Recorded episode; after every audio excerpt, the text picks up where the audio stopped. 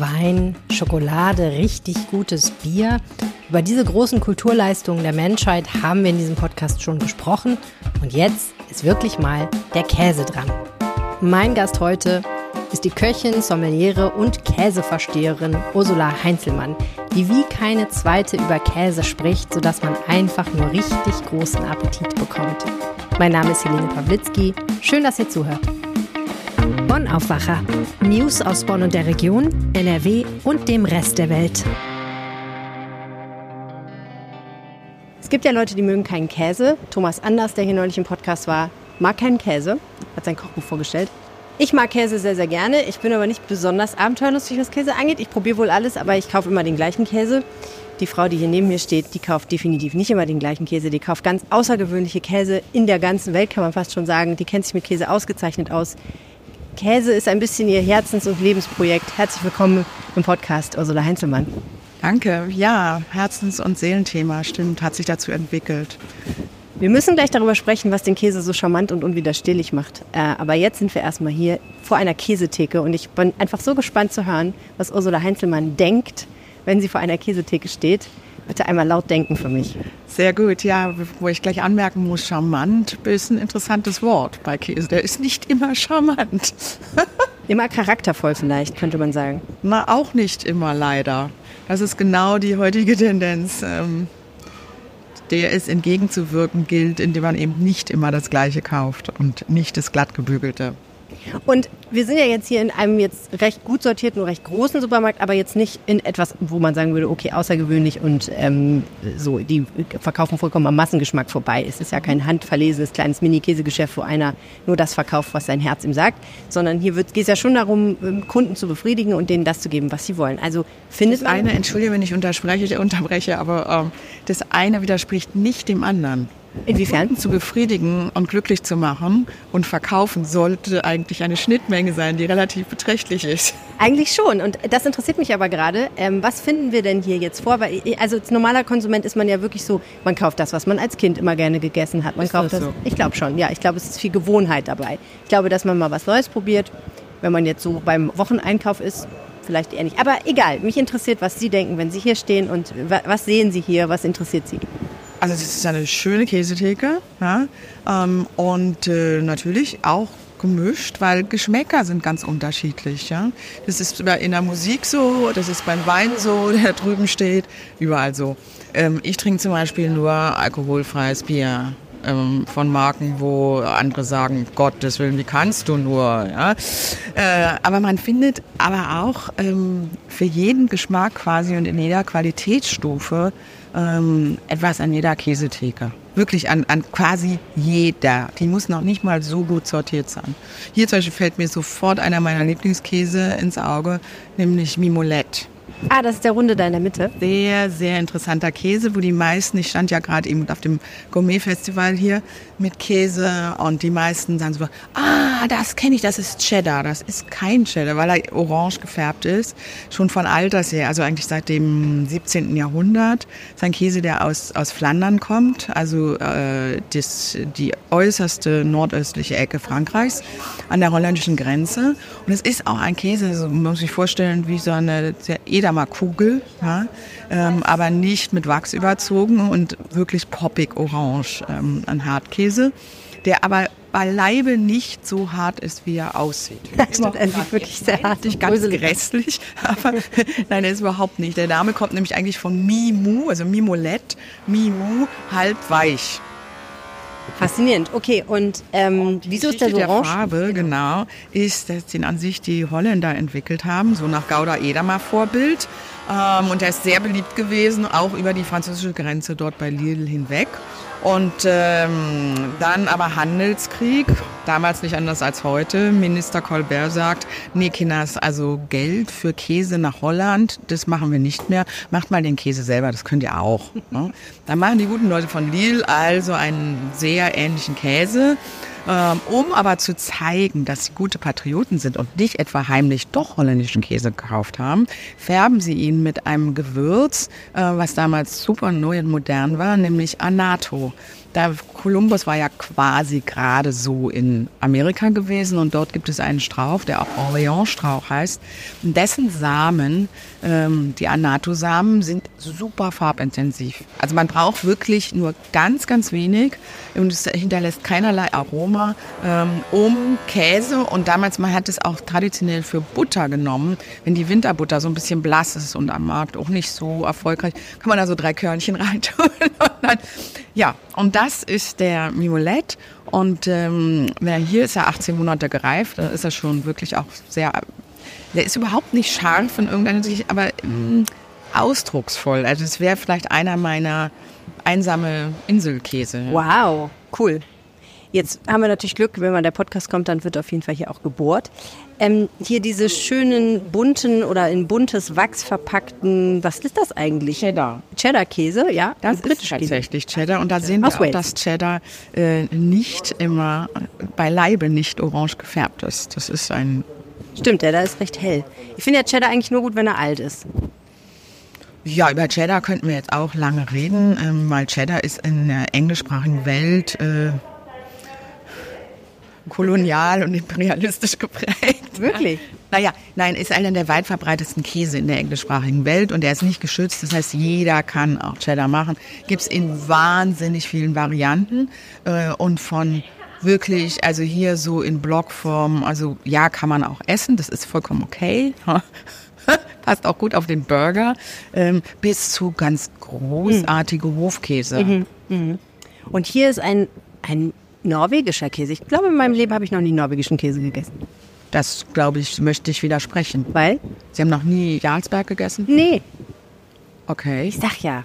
Jarlsberg? Ich habe viel zu tun in meiner Käsekarriere. Ja, auch. Ähm, ja, ist ja, der Moment gut Brandsdalen.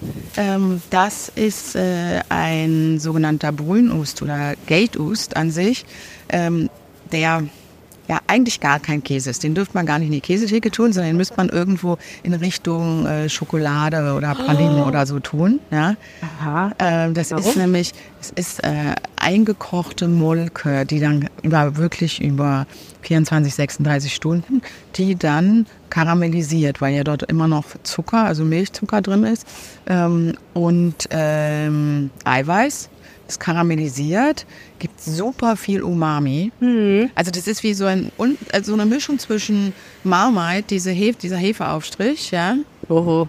und ähm, ein kleines bisschen Nutella drin. Das ist krass. Okay, das muss ich auf jeden Fall irgendwie probieren. Äh, ja, sieht super interessant aus. Käse dabei denken. Ah, verstehe. Okay. Hm. Ja? Also lieber, ja, lieber zum Dessert. Es ist was ganz, ganz anderes. Ja. Und ist ganz, also kann man ganz großartig auch mit kochen. Ja. Super. Ich verstehe jetzt nicht 100%, muss ich ehrlich sagen, diese Thematik hier. Hier hinten sind so ein paar Blauschimmelkäse, Gorgonzola, Sauergur und so. Roquefort. Und dann kommt so ein bisschen was Britisches und anderweitig Ausländisches. Aber es liegt auch ein Edamer dazwischen. Macht das Sinn? Käsetheken kann man ganz, ganz unterschiedlich äh, gliedern. Okay. Und offensichtlich macht es hier für die Käufer und Verkäufer Sinn. Okay, gut. Also wir können hier mal so ein bisschen ich muss kurz einmal das hier. Das springt mir sehr ins Auge. Angelus de la Mer heißt da möglicherweise. Da sind Meereseigen drin. Paniermehl und Cidre. Abgefahren. Ja, man kann alles Mögliche machen. Käse wehrt sich nicht. Also dort ist ein Camembert auch mit Calvados, das ist auch sehr beliebt. Dann gibt es immer wieder gerne Trüffel, der mit Brie gefüllt äh, äh Das wäre nicht Brie, der mit Trüffel gefüllt ist. ähm, dann dort ähm, ein Frias Savaras, ein Frischkäse, der ist offensichtlich mit, mit, mit Cranberries irgendwie, dann hier einer mit Kräutern eingelegt. Wie gesagt, Käse wehrt sich nicht. Ähm, da ist auch schon die Trüffelkäsetorte. Ja. Ah, ja, stimmt. Ja. Und es kann alles super gut schmecken. Ich persönlich bin ein ziemlicher Purist, mhm. ähm, denn ich finde es ja ganz großartig, wie aus Milch man kann aus ein und derselben Milch eine wahnsinnige Bandbreite an Käsen machen. Wie das geht, darüber müssen wir uns gleich nochmal im Detail unterhalten. So, wir können ja noch ein kleines Stück weitergehen. Jetzt kommen wir hier in diesen Bereich der eher härteren Käse, glaube ich. Sieht zumindest genau. aus. Ja, da ist dann das, glaube ich, wo viele immer zum gleichen greifen, weil die relativ ähnlich daherkommen. Ne? Also vom Aussehen her. Und da ist es dann na, gar nicht mal so einfach zu unterscheiden, wie, wie unterscheide ich die? Sagen wir mal so. Ja. ja. Gibt es da denn große Qualitätsunterschiede? Ja, selbstverständlich. Ähm, das kommt, wenn wir einfach nur bei Kühen bleiben, um schon Ziegen und Schafen und Büffeln und so weiter ganz zu schweigen, äh, dann können Kühe, ich meine, die Milch ist ja nicht da, damit wir Käse essen können. Die Milch fließt ja, damit junge Tiere groß und stark werden. Punkt. Und wir haben irgendwann entdeckt, dass äh, ganz wunderbarerweise ähm, Wiederkäuer etwas können, was wir, nicht, wir Menschen nicht können, nämlich sich ausschließlich von Grün ernähren. Ausschließlich. Da gehen wir elendlich zugrunde. Das heißt, ursprünglich ähm, ist, ist es eine symbiotische Beziehung. Wiederkäuer erlauben uns oder haben uns erlaubt, in Landschaften zu überleben und überhaupt zu existieren, wo wir nicht hätten existieren können, weil man dort die Böden zu steil, zu karg äh, sind, um irgendwas anzubauen oder genug anzubauen oder auch äh, es zu hoch ist und deshalb die, die Sommerzeit, die Vegetationsperiode zu kurz. Und deshalb Wiederkäuer können diese Grünflächen, die es dort gibt, also Bergweiden zum Beispiel, nutzen und sind auch noch so drauf, so freundlich, dass sie uns von der Milch, die eigentlich für ihren Nachwuchs bestimmt ist, auch noch was abgeben können. Und je nachdem, wie weit wir jetzt da reingegangen sind als Menschen und gezüchtet haben auf ausschließlich Milch, Milch, Milch, Milch, Milch, ähm, ist dann auch die Qualität. Also eine Kuh, die wirklich nur noch, wo ich vorne ähm, Soja und anderes Getreide, also Kraftfutter, reinstopfe schon beinahe, wofür die Kuh überhaupt nicht ausgelegt ist mit ihren wunderbaren vier Mägen und dann hinten bis zu 10.000 Liter, 10.000 Liter, also das muss man sich mal so vorstellen, übers Jahr raushole, die Milch schmeckt dementsprechend. Und dann gibt es das Gegenteil dazu, ähm, wo ich wirklich nur wenig und die Kuh wirklich im Sommer oben auf die Alpweide, Naturweiden mit einer wahnsinnigen Biodiversität lasse ähm, und dann die Milch auch sehr schonend verarbeite, die Käse entsprechend reifen lasse. Dann gibt es Käse, die eine Geschichte erzählen, ohne dass ich da Pfeffer reintue, ähm, Senf reintue, äh, sehe ich hier gerade so, mhm. äh, Heublumen außen drauf tue. Die Heublumen, die sollen vorne in die Kuh reingehen. das heißt, entscheidender als jetzt, ob welches Fähnchen hier auf dem Schild pappt, also ob ein Schweizer oder ein italienisches Nein. oder ein deutsches oder ein österreichisches, in erster Linie erstmal entscheidend ist die Frage, wie ist das eigentlich hergestellt und ähm, wie nah ist das noch dran an dem, wie es mal war? Genau, genau. Also kommen wir wieder aufs Bier zurück. Ja, das Bier aus der Riesenfabrik schmeckt halt dementsprechend. Ja? Da helfen dann auch irgendwelche Werbekampagnen mit großen Segelbooten nicht. Heißt eigentlich, äh, Bio wäre eine gute Idee? Bio ist immer eine gute Idee. Grundsätzlich, äh, weil ähm, Bio schon mal gewisse Dinge weglässt. Also Bio ist nicht die, die goldene Lösung, aber Bio lässt schon mal äh, gewisse Dinge weg, die da draußen nicht unbedingt förderlich sind. Ähm, und nochmal dazu, also was auch, worüber man sich vielleicht ein bisschen Gedanken machen sollte, ist tatsächlich Käse äh, von Tieren, die auf der Weide standen. Weil jede Weidefläche fördert nicht nur Biodiversität, wenn es Naturweiden sind, sondern solche Weideflächen sind wahnsinnig gute CO2-Speicher. Äh, wenn wir nämlich Kühe auf diese Art und Weise halten, sind die das ganze Gegenteil zum Klimakiller. Zum Klimakiller machen wir die erst. Und das können wir an der Käsetheke mitbestimmen, was da passiert. Und auch hier wieder ganz wunderbar. Also einer der weitest, am weitesten verbreiteten Käse und einer der am meist produzierten in Frankreich ist Comté aus dem Jura. Äh, und ähm, den gibt es an beinahe jeder Käsetheke. Und ähm, der ist eigentlich immer irgendwie gut. Und hier okay. gibt es ihn sogar so, mal gucken. Und sechs Monate greift, da wird es gerade so, fängt es gerade an, interessant zu werden, weil als großer ähm, Hartkäse reift der sehr langsam. Dann gibt es ihn mit 12 Monaten, dann gibt es ihn mit 20 Monaten, 24 Monate und hier oben steht es 36. Ähm, wobei jetzt nicht immer älter immer besser ist, sondern sie verändern sich halt. Ich finde also ab 12 Monaten wird es richtig gut. Und wenn es dann noch aus einer guten Reiferei ist, also von einem guten Affineur, dann ist es richtig toll. Dann lassen wir uns noch ein bisschen das einkaufen und dann probieren wir genau. das. So, jetzt liegen hier lauter kleine weiß verpackte Pakete. Eins, zwei, drei, vier, fünf Stück. Und eigentlich bräuchten wir nur einen, um uns ganz lange zu unterhalten. das stimmt. Aber ja. Und gleichzeitig könnte man noch stundenlang weiterkaufen. Genau, die sind jetzt ein bisschen kühl, so direkt aus der Theke. Das ist mal der erste Hinweis. klar, wir bewahren Käse im Kühlschrank auf, ja, aber wir nehmen ihn tunlichst äh, eine halbe Stunde vorher, sagen wir mal so im Durchschnitt raus, damit er auf Zimmertemperatur, also eine nicht zu warme Zimmertemperatur kommt. Es ist beim Käse nicht anders als bei uns. Wenn es uns zu kalt ist, dann sind wir auch sehr verkrampft und erzählen nicht viel. So, jetzt habe ich hier von Comté einmal zwölf Monate und einmal 36 Monate. Jetzt muss ich raten, welcher welcher ist. Ja, das ist. Äh, wie sieht's denn Also ich denke, der ist der ältere hier, der hintere. Warum denn? Weil da so größere Salzkristalle drin sind. Von hier aus. Oh, super War falsch? Stichwort. Aha. Ähm, ja, also Kristalle Oder so. sind ein Zeichen der Reife, in Hart, also 59 Prozent bei Hartkäsen. Ähm, aber, und da sind sie jetzt nicht die Einzige, aber es sind keine Salzkristalle. Das sind Ah. die allermeisten. Würde aber überhaupt gar keinen Sinn eigentlich äh, physikalisch machen.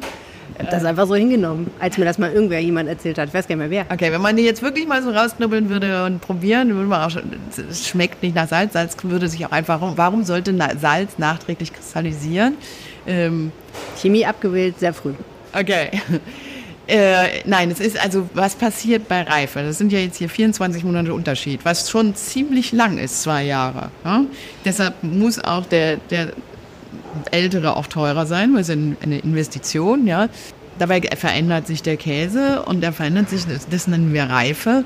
Ähm, Käse ist ja ein Konzentrat hauptsächlich aus Fett und Eiweiß. Noch viele andere Stoffe, aber das sind die Hauptkomponenten.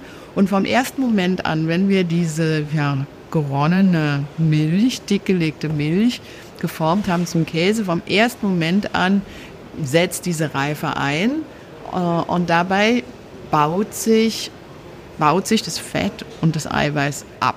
Also es ist so wie bei uns, also ich bin auch nicht mit grauen Haaren auf die Welt gekommen. Ne? Wir zer- zersetzen uns auch so mit der Zeit. Ähm, und dabei verändert sich die Textur.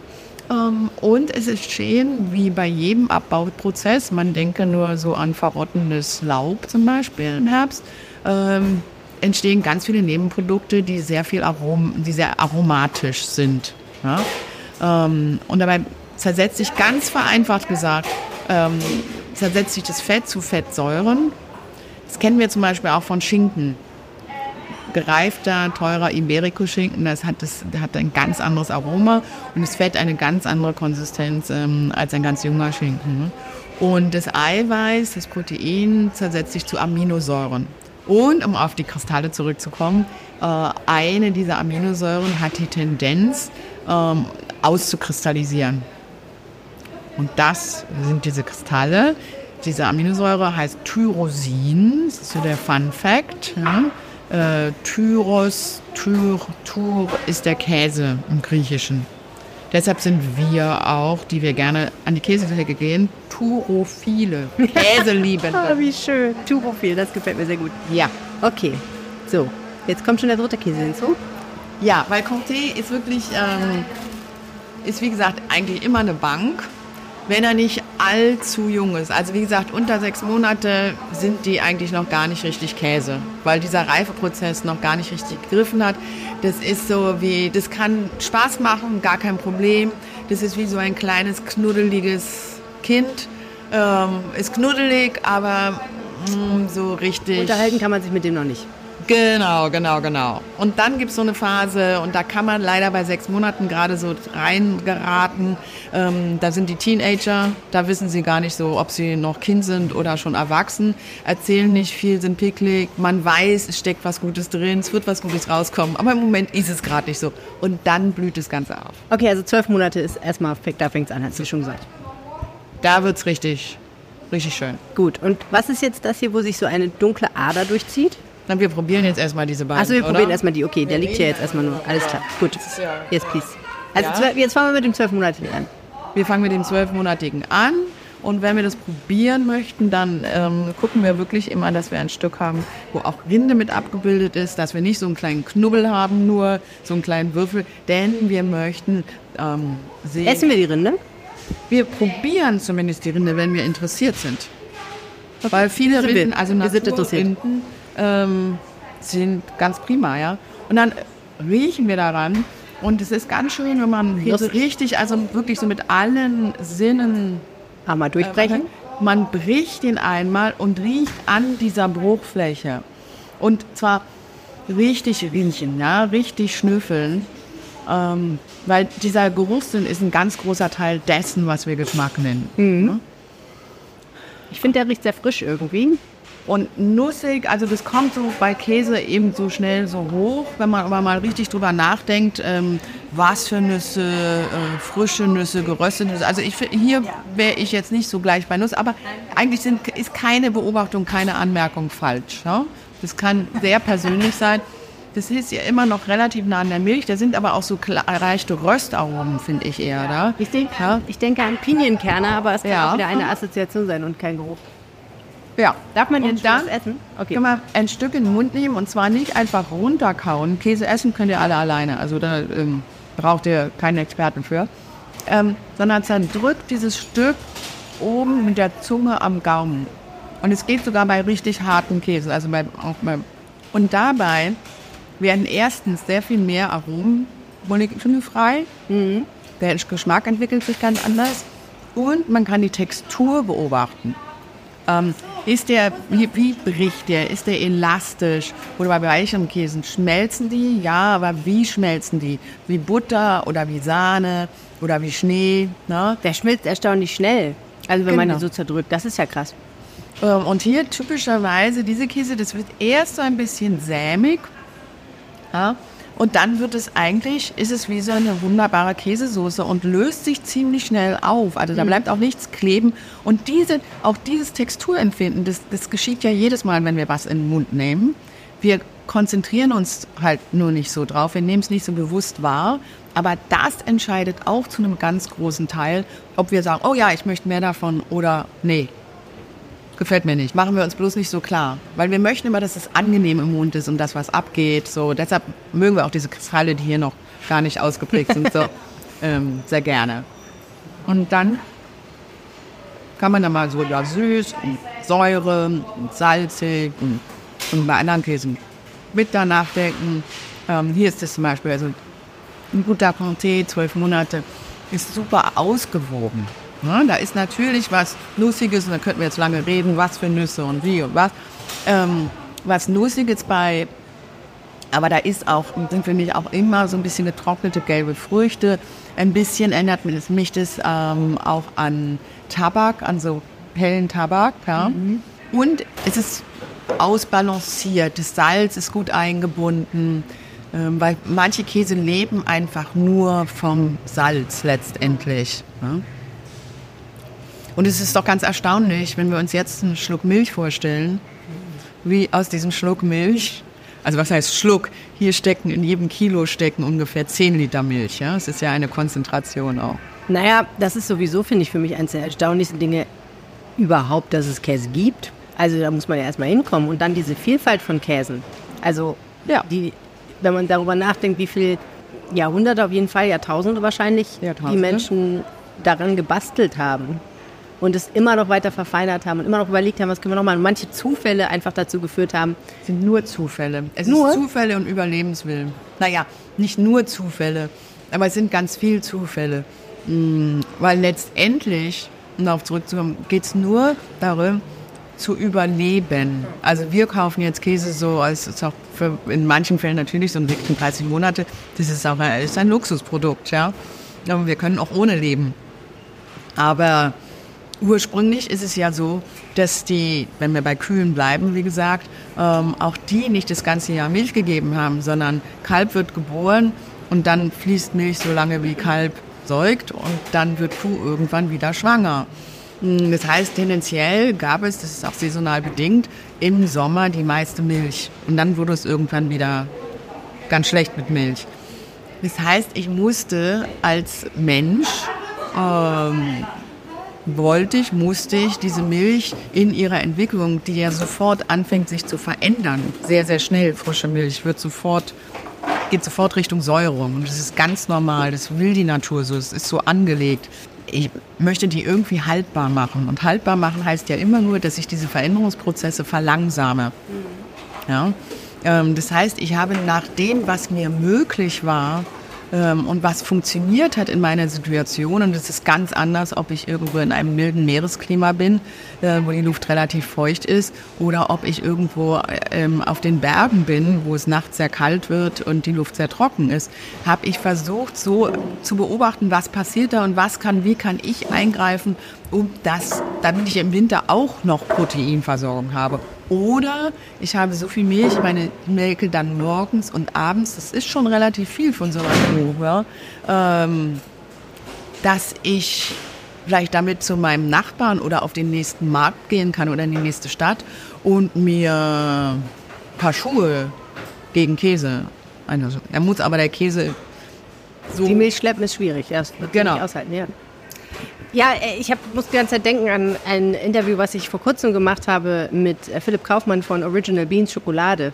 Und wir haben darüber gesprochen, das musste ich leider aus dem Podcast rausschmeißen, wie Schokolade eigentlich entstehen konnte, was ja auch ein wahnsinnig aufwendiger Prozess ist. Und erstmal muss es ja dazu kommen, dass überhaupt jemand diese Bohne findet und dann auch noch fermentiert. Und er sagt, naja, aber es ist ja vorstellbar, dass ein Tier die Frucht frisst, und die Bohne dann im Verdauungstrakt des Tieres quasi fermentiert und dann jemand kommt und die probiert. Aber ne, also das heißt ja einfach, man muss immer alles probieren, auch wenn es einem vielleicht nicht direkt auf die Zunge springt, denn dann kriegt man offenbar gute Sachen mit. Das ist so meine Quintessenz aus. Aber naja. Ja, genau. Nein, es ist ganz oft etwas beobachten, also ganz viel Empirisches, was sowieso in der Natur passiert. Ja. Ähm, und anstatt zu sagen, es ist ein Unfall und es ist schief gelaufen, sagen, hm, was ist denn da eigentlich dran? Da ist okay, das, das hat vielleicht Potenzial. Ja. Naja, ich meine, wie kommt man darauf, dass, dass ähm, etwas aus dem Magen des Kalbs, wenn ich richtig liege, aus dem Verdauungssystem des Kalbs dazu führt, dass aus Milch Käse wird? Nicht ausschließlich, Lab. aber ja, Lab, das ist genau, das ist ein sehr gutes Stichwort, ähm, weil letztendlich ja, Jäger und Sammler ähm, jagen und manchmal ist dann vielleicht auch ein Tier dabei, was noch jung ist und was noch säugt und was auch gerade Milch getrunken hat. Und unsere Vorfahren haben als Jäger natürlich alle Innereien, sie waren sehr wertvoll, weil die sehr nahrhaft sind. Die haben das alles ganz genau angeschaut und die haben das natürlich auch probiert, was da in diesem Magen drin war. Wenn die Milch gerinnt sofort, die wird sofort sauer im Verdauungssystem. Das wissen alle, die stillen und ne? Das ein Kind schon mal gereiert hat. Ja, weiß und, ich. Genau. Und dann wird die Milch auch gerinnt und wird fest im Magen, weil nur so kann der Körper ans Kalzium kommen. Ähm, und bei Kälbern, also bei Wiederkäuern, äh, ist es ganz ausgeprägt, weil die produzieren im vierten Magen, in dem sogenannten Labmagen, solange sie überhaupt noch einen Tropfen Milch äh, zu sich nehmen, eben dieses Enzym, um die Milch ganz sicher zum Gerinnen zu bringen, was wir Lab nennen und was hauptsächlich aus Chimosin besteht. Und natürlich haben die das probiert und es ist quasi ein, eine Art Cream Cheese, eine Art äh, Frischkäse. Also Frischkäse ist, äh, aber das ist das deutsche Wort dafür, ja. Ähm, eine Art Streichkäse, sagen wir mal so. Ja? Und das muss man sich jetzt nicht wie Philadelphia vorstellen, weil es ist schon ziemlich extrem. Aber wenn wir an all die Würzpasten und Miso und so weiter denken heutzutage, ähm, dann ist es eine Art Würzpaste. Und wir reden von Zeiten, wo die unsere Vorfahren keinen Gewürzschrank hatten mit einer Riesenauswahl und Ketchup und Chutneys und, und dann so. probiert man das und es ist so Explosion. Wahnsinn. Genau. Und dann denkt man so, hey, das ja, ist eigentlich irgendwie ganz spannend. Wie ist denn das jetzt? Und dann haben sie halt frische Milch in diese Mägen getan und es gibt immer noch einen Käse, der so gemacht wird in Sardinien, Calle de Cabredo, nämlich in frische, in dem Fall Lammmägen oder Ziegenmägen tut man Schafsmilch. Okay, abgefahren. So, jetzt haben wir einen Schluck Wasser genommen und müssen mal, glaube ich, weitermachen mit dem nächsten Comté. Genau, wir probieren Wie alt ist der jetzt nochmal? Entschuldigung. Der ist 36 36 Monate, Monate alt, also also schon zwei Jahre älter. deutlich Die Farbe ist deutlich äh, der bricht auch eher so, wie man ihn ja. schneidet. Ja? ja? Also die Textur verändert sich ganz extrem. Ähm, er ist dunkler. Hier kann man die Kristalle quasi äh, sehen. Ja. Bitteschön. Danke. Und die Rinde ist deutlich dunkler und bröckelt auch so ein bisschen ab. Das oh, ist alles ja okay. Anders. Der riecht ganz anders, oder? Wie riecht der? Säuerlicher für mich. Okay. Hat aber auch eine Frische noch immer, obwohl der schon alt ist. Ja, er wird Er wird ein bisschen, ich würde sagen, beinahe dunkler in den Aromen. Mhm. Und hier geht, äh, also für mich, ich bin, wie gesagt, nicht so ein Wahn. Ein bisschen bitter auch. Von der, genau. Es geht, weil die Säure sich auch immer weiterentwickelt und die geht dann ein bisschen, tendiert ein bisschen ins Bittere. Ähm, er hat nicht mehr diese schönen, süßen, fruchtigen Aromen. Ne? Ich bin nicht so ein riesen Fan davon, aber manche finden es super. Mir gefällt besonders die Textur sehr gut, weil das wird sehr mürbe, sehr brüchig. Mm, ja, braucht man auch nicht in großen Dosen, sondern ist einfach mal sehr interessant. Wir haben jetzt hier über die Rinde noch nicht so richtig gesprochen, in beiden Fällen. Ich habe die probiert, sie war hart und hat nicht viel nach. Ja, wenn man sie wirklich richtig, äh, ist nämlich ganz interessant, weil sie eigentlich so ein bisschen einen holzigen Ton beinahe mhm. mit reinbringt. Ja? Ähm. Die Rinde finde ich gut, die von dem, die schmeckt ein bisschen nach Tabak. Okay. Für mich. Okay. Oh, aber sehr bitter. Hui. Ja, und bitter ist eine interessante, ähm, interessante Geschmacksrichtung, ähm, weil ganz ohne bitter, also es hat manchmal so einen negativen Beiklang, aber ganz ohne bitter ist das Leben super langweilig. Und wir mögen ja eigentlich bitter. Es ist bloß, es ist ein, ähm, wir müssen bloß erst dahin sozialisiert werden. Also wenn wir an Kaffee denken oder eben äh, Schokolade, Bitter ist super. Ja? Eigentlich ist Bitter ja auch sehr gesund, aber gilt das auch für Käse? Denn äh, Bitter jetzt in ähm, Gemüsesorten zum Beispiel, das gilt ja als sehr, sehr verdauungsförderlich. Nicht das Bitter an sich ist gesund, sondern die Stoffe, die Bitter. Ja, ja, ja. Genau. In dem Fall nein, bei Käse würde ich das nicht so hin. das ist einfach nur interessant. Ja, und hier aber den dritten mit der mit der, der ähm, wo die Rinde, wenn gerade nicht das Papier drauf ist, eher so orange ist ähm, und dünner, ein bisschen weiß überzogen. Ähm, er ist etwas weicher, elastischer, also ein Schnittkäse. Äh, und er hat in der Mitte so eine dünne Ascheschicht. Das ist kein Blauschimmel, sondern Asche.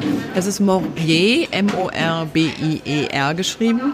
Und das ist sozusagen der kleine Bruder vom Comté. Und deshalb habe ich ihn mitgenommen. Äh, weil Comté ist ein Genossenschaftskäse, ist ein ganz tolles System da im Jura. Ja, ähm, mehrere Milchbauern tun, tun, sich zusammen und betreiben zusammen eine Käserei, in dem diese großen, also um die 30 Kilo schweren Corté-Leibe gemacht werden. Dann, wie gesagt, früher die Kühe haben nicht das ganze Jahr über Milch gegeben, sondern zum Herbst hin wurde das sehr wenig. Äh, und dann haben, hat sich diese Genossenschaftskäserei nicht mehr gelohnt. Dann haben die Bauern das bisschen Milch, was es noch gab, selber auf dem Hof verarbeitet. Und sie haben abends gemolken, haben das sofort verkäst. Ähm, heute käst man generell eigentlich nur einmal am Tag, morgens nach dem Morgenmelken und verarbeitet Abend- und Morgenmilch zusammen. Damals vor Zeiten moderner Kühlung hat man einfach die Milch sofort dick gelegt, hat die in die Form gefüllt und der hatte aber so wenig Milch, dass die Formen abends nur halb voll wurden. Dann hat man Asche, die sowieso von der Feuerstelle da war. Man hat immer das genommen, was vorhanden war. Ja ähm, Asche rübergestreut zum Schutz vor Fliegen, Maden. Ne? Und hat dann morgens wieder gemolken und hat die Formen voll gemacht. Und daher, darauf geht diese Ascheschicht zurück. Heutzutage natürlich ist das alles nicht mehr notwendig. Ne? Die Kühe geben mehr Milch, äh, man hat moderne Kühlungsmittel. aber äh, wie so viele Käse hat sich eine Notwendigkeit zu einem Kennzeichen eines bestimmten Käses entwickelt. An, zu einem Morbier gehört einfach diese Ascheschicht, die man ansonsten nicht schmecken kann. Alright. So. Wie gesagt, sehr viel erstmal riechen. Ist auch sehr viel jünger. Der hat jetzt hier vielleicht. Ich bin ja mal verwirrt, ehrlich gesagt, von Schnittkäse. Weil ich immer denke, der, den wir gerade hatten, ist auch, muss, ich meine, den schneidet man ja auch. Aber das ist ein Hartkäse dann, ne? Das sind Kategorien, die äh, sich jemand ausgedacht hat, ein Gesetzgeber, um überhaupt Käse einteilen zu können. Die Natur aus von Milch zu Käse kann man stufenlos von Frischkäse, also einem, einem, feuchten Quark, zu einem wahnsinnig harten Käse alles machen. Alles dazwischen. Dass wir das Schnittkäse nennen, ist eine reine Schublade, die wir uns geschaffen haben, die nicht immer Sinn macht. Manchmal muss man Schubladen noch einfach neu beschriften. Ja. Ich finde, der riecht sehr milchig. Ja, der ist noch sehr nah an der Milch, ganz richtig. Er ist sehr elastisch. Er ist aber wenn man ihn dann am Gaumen auch wieder so zerdrückt, er ist nicht elastisch im Sinne von wie so ein Gummiball, sondern er gibt schnell nach. Hier wird die Pasta ein bisschen sämiger, also ein bisschen noch, legt sich erst so ein bisschen. Also wie so ein Gelee vielleicht so fast. Genau. Ähm, ist ein bisschen, erinnert ein bisschen mehr an Bauernhof. Ja? Es liegt daran, dass die Rinde, die eigentlich sehr ähnlich äh, behandelt wird, also immer abgerieben wird, ähm, ist noch viel jünger. Und knirscht ein bisschen zwischen den Zähnen. Die Rinde. Mhm. Auf dieser Rinde nämlich hier, also bei dieser Art ist es eine, sind so Rotschmierkulturen, um die zu erklären, jetzt hier vielleicht zu weit führen. Einander weit. Die bilden in der Art gern so ein bisschen sandige Kristalle. Genau. Also ich finde das einen ähm, super schönen Käse. Sehr, sehr frisch irgendwie auf so eine Weise. So, der hat sowas, ja, so richtig so, kleiner Bruder trifft es ganz gut. Das ist so ein bisschen, schmiegt sich auch ganz gut an irgendwie, ne? Ja, ja, weil sein, der ist nicht kompliziert, der ist sehr zugänglich und trotzdem ist er nicht einseitig. Ja. So, jetzt kommt was Kompliziertes bestimmt, ne? Zur Abwechslung. Naja, mit kompliziert meine ich, es gibt manche Käse, die sind, die erschließen sich nicht sofort. Das ist wie manche Musikstücke oder manche Bücher. Ähm, da denkt man im ersten Moment, was was soll jetzt das, das da ist nichts oder das sagt mir nichts. Und dann bleibt es aber doch irgendwie hängen und wenn man gewillt ist, sich weiter damit zu beschäftigen oder ein bisschen mehr darüber äh, erfährt und erkundet, dann äh, erschließt sich da auf einmal echt eine Riesengeschichte und eine sehr komplexe Geschichte. Ursula Heinzelmann, die Frau, die mit den Käsen redet, und ich meine das ganz wörtlich, denn da kommt ja offensichtlich, also sie reden nicht mit den Käsen natürlich, aber die Käse reden mit ihnen und sie schreiben das dann auf und auch auf wundervolle Weise. Man hat es, glaube ich, schon gemerkt. Sie sprechen ja auch sehr bildlich über den Käse. Wie ist das denn gekommen eigentlich, diese Leidenschaft? Denn es ist ja wirklich eine Leidenschaft, habe ich das Gefühl. Naja, der Käse hat eigentlich eher mich gefunden. Also ich esse, ich esse schon immer gerne Käse. Aber ich habe ursprünglich mal nach dem Abitur Köchin gelernt, habe dann ein Restaurant gehabt. War alles super, ähm, aber auch sehr viel Arbeit. Bin dadurch zum Wein gekommen, habe mein äh, Sommelier-Diplom gemacht, ein Jahr lang. Äh, habe dann einen französischen Wein- und Käseladen mit aufgebaut in Berlin mit einem Geschäftspartner. Da war der Käse schon sehr viel näher. Ähm, und ähm, ja, dann habe ich in der Zeit, habe ich, eigentlich ist mir ist auch so passiert, war alles nicht geplant, angefangen zu schreiben über kulinarische Themen im weitesten Sinne. Äh, und ähm, auch ein bisschen über Käse. Und dann habe ich relativ schnell äh, über Käse so angefangen zu schreiben, wie es schon lange üblich ist, über Wein zu schreiben. Also mir begegnet irgendwie ein Wein, der, den ich interessant finde, äh, den ich gut finde. Dann äh, mache ich darüber ein bisschen mehr ausfindig. Wo kommt der her? Wie entsteht der?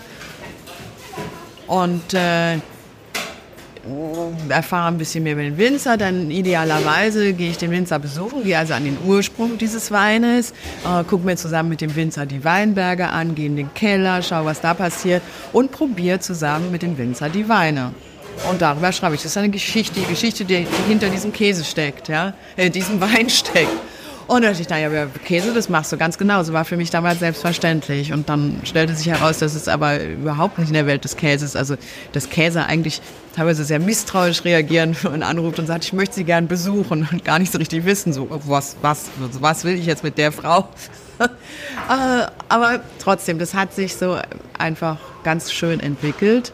Ähm, Und dann gab es vor gut zehn Jahren in meinem Leben einen ziemlichen Einschnitt und ich musste mich ein bisschen neu aufstellen, äh, auch äh, wirtschaftlich. Und dann habe ich festgestellt, dass, das was ganz klar war, über Wein schreiben sehr viele, der Markt ist sehr umstritten, äh, währenddessen Käse wirklich, es ist immer noch eine Nische.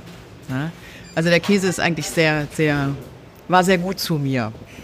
Und ähm, Äh, Und dann hat sich auch sehr schnell, habe ich angefangen, Verkostungen zu machen. Also ich mache regelmäßig seit 2014 in der Markthalle 9 in Kreuzberg äh, die sogenannten Heinzel Cheese Talks, wo wir uns an einem Freitag einmal im Monat um einen Markttisch zu 15 zusammensetzen. Ich bringe ein paar Käse, spannende Käse mit und natürlich ein paar Flaschen Wein, weil, naja, ich meine, Freitagabend zum Käse ist schon ganz nett mit Wein, ne?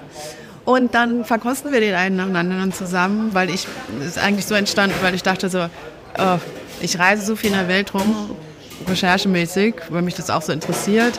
Äh, und äh, gucke dann immer, was gibt's da für Käse? Wie gehen Menschen dort mit Milch und Käse um? Weil es immer sofort zu, ja, zur Geschichte, zu, zum Leben an sich eigentlich führt. Und dann saß ich da mit Käsen, die es Ich dachte, die gibt es nie wieder in Berlin. Also mein, mein Koffer ist da immer gut gefüllt und duftet immer. Und das muss ja noch zwei, drei andere Leute in Berlin interessieren. So sind diese Talks entstanden.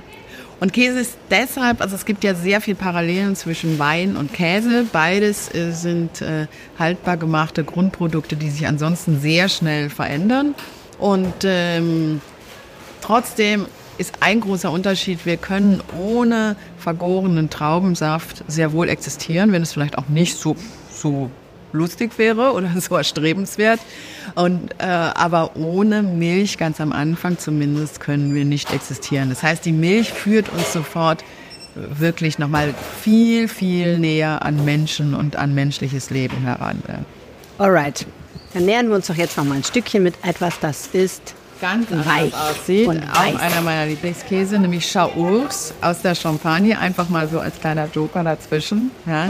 Ähm, ein Frischkäse, ganz weiß.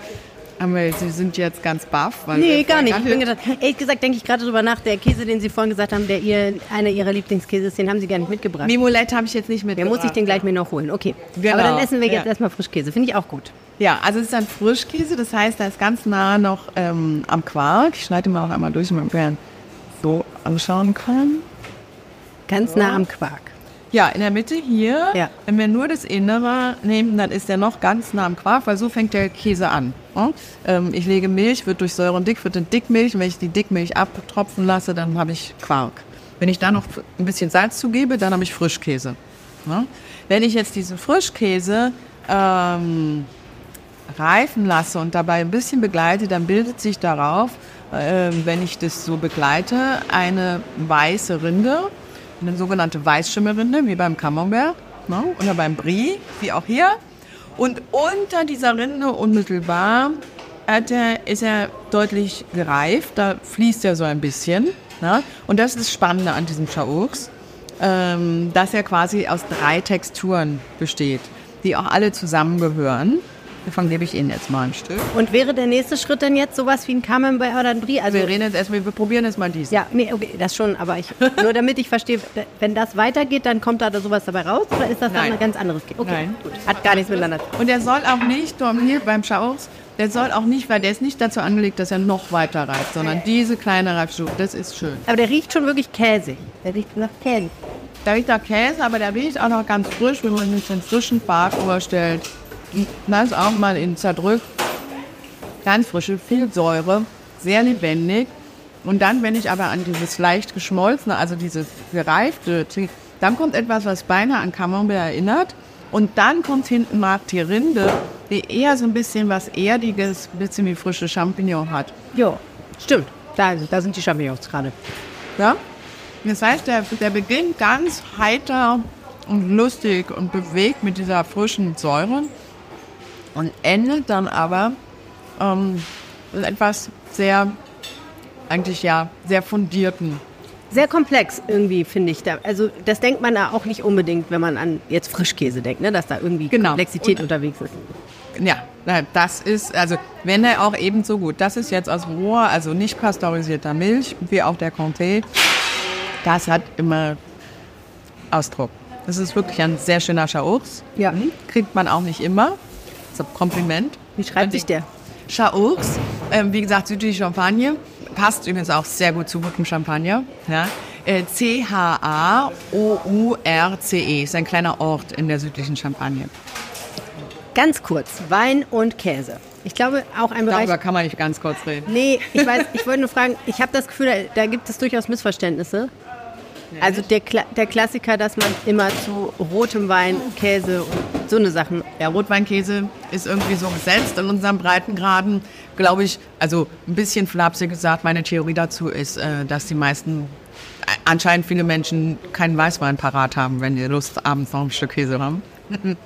Äh, nein, hat auch was mit der französischen Menüfolge zu tun, dass Käse nach dem Hauptgang kommt zu dem klassisch Rotwein und, und so weiter und so fort. Nein, ähm, Weißwein passt mindestens so häufig, mindestens ebenso gut zu Käse wie Rotwein. Ich persönlich, je älter ich werde, trinke immer mehr Weißwein, viel mehr als Rotwein. Also Schaurus und Champagner, merke ich mir. Klingt nach ja. einer sehr gewinnenden Kombination. Okay, und jetzt haben wir noch ein kleines Dessert. Sozusagen. Also man muss da einfach mal alles im Kopf vergessen, was man, was man an Kategorien hat. Okay. Ja? Und es hat damit zu tun, äh, dass in, in Norwegen, wo dieser Brünost, ähm, was an sich die Kategorie ist, also brauner Käse, Ust, OST geschrieben, Käse auf Norwegisch, äh, herkommt, dass man dort natürlich, das ist mal ein sehr armes Land gewesen, bevor man dort Erdöl entdeckt hat, ja. Und sehr abgelegen, dass man alles genutzt hat und dass, wenn man Käse macht, äh, natürlich äh, bleibt diese Molke übrig, über die wir gerade gesprochen haben. Da ist immer noch viel, in dieser Molke ist immer noch viel Protein, also andere Art Molkenprotein drin, was nicht gerinnt. Und das möchte man natürlich auch immer noch nutzen. Und äh, in vielen Ecken in Norwegen hat man damit sehr viel Brennholz gehabt. Das braucht man dafür, weil man nämlich eingekocht hat, diese Molke. Und daraus wird dann so eine über Stunden, Stunden, Stunden, also wirklich über Nacht 24 Stunden. Und dann dickt die ein und karamellisiert, weil Milchzucker auch noch drin ist und äh, gibt so eine ja, feste Paste. Das muss man sich wie so einen ganz dicken Rührteig vorstellen. Krass eigentlich, ne, dass das daraus wird. So, und es sieht dann, also das muss ich gleich dazu sagen. Ursprünglich macht man es, der beste ist aus Ziegenmolke. Ja? Äh, und Ziegenmilch ist anders zusammengesetzt, hat eine andere Würze. Das ist jetzt hier sozusagen die Kuhmilchvariante? Ja, genau, das ist die Kuhmilch-Variante. Für Anfänger? Sieht oder? So, nee, das ist einfach die, die am meisten verbreitet ist. Das ist die, ähm, die auch exportiert werden kann. Die andere ist relativ selten und wird selten exportiert. Ich verstehe das Problem.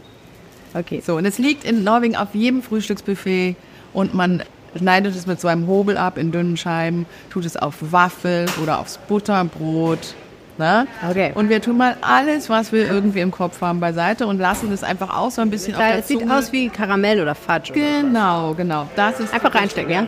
Einfach so zergehen lassen. Abgefahren. Schmeckt wirklich sehr karamellig. Klebt.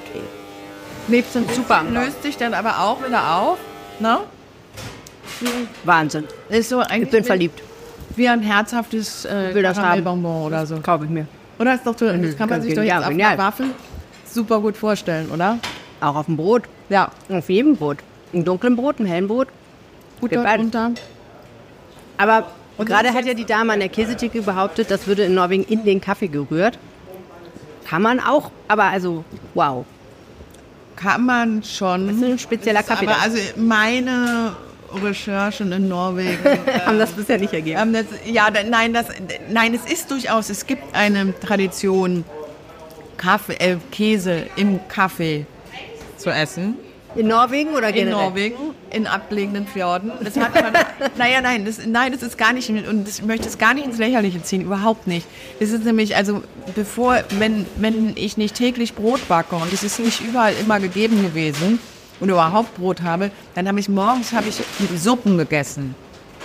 Auf Milchbasis ne? oder manchmal auch auf dünnen Bierbasis. Ähm, oder man denke so, so, so Grützen, Porridge, Hafersuppen, all sowas war Morgenkost, war Frühkost. Ja? Und dann wurde Kaffee eingeführt, eine Neuerung. Und dann trat quasi der Kaffee an die Stelle dieser Suppen. Und natürlich muss ich, der Kaffee alleine ist nicht sehr nahrhaft. Das bringt mich nicht weit, wenn ich Herrn körperlich arbeiten muss. Das heißt, ich tue dann da mein äh, konserviertes Protein rein. Und es ist auch gar nicht, da muss man auch einfach mal einen Hebel umlegen. Bloß weil wir das nicht gewöhnt sind, ist es jetzt nicht was, was, was. Das stimmt. Ich trinke ja eh keinen Kaffee, deswegen kann ich da gar nicht mitreden. Also, ich muss sagen, hochinteressant, schmeckt irgendwie wirklich karamellig wie Fatsch, aber dann auf einmal doch mit dieser Säuerlichkeit von Käse dabei, finde ich ganz toll. Danke für es, das Welteneröffnen, Ursula Heinzelmann. Sehr, sehr gerne. Letzter Tipp. Man kann mit diesem Käse, Brunost, auch super toll Soßen binden. So zum, ähm, zum Wild, muss gar nicht mal wild sein, sondern so Gulaschsoße mit rein oder so dunkle Fleischsoße. Wisst ihr, wo ich gerade bin? Ich bin gerade bei einem Brownie, wo man so Brunost Das auch super. Ja, ich hab, muss noch viel, viele, viele Dinge tun heute, glaube ich. Vielen herzlichen Dank. Wenn man sie finden will in Berlin oder im Internet, was muss man da tun? Ganz einfach. Erstens gibt es meinen Namen nicht so häufig. Der tut's meistens schon, Ursula Heinzelmann. Aber mein sogenannter Markenname ist Heinzel Cheese. Ist einfach mal so passiert. Und so heißt auch meine Website, so wie ich auf Instagram unterwegs. Sehr schön. Wenn ihr uns was sagen möchtet, dann könnt ihr das auch immer tun an aufwacher.apple-online.de oder per WhatsApp an 0160 80 80 844. Ganz vielen Dank fürs Zuhören. Mein Name ist Helene Pawlitzki. Genießt die Zeit. Tschüss. Mehr Nachrichten aus Bonn und der Region gibt's jederzeit beim Generalanzeiger. Schaut vorbei auf ga.de.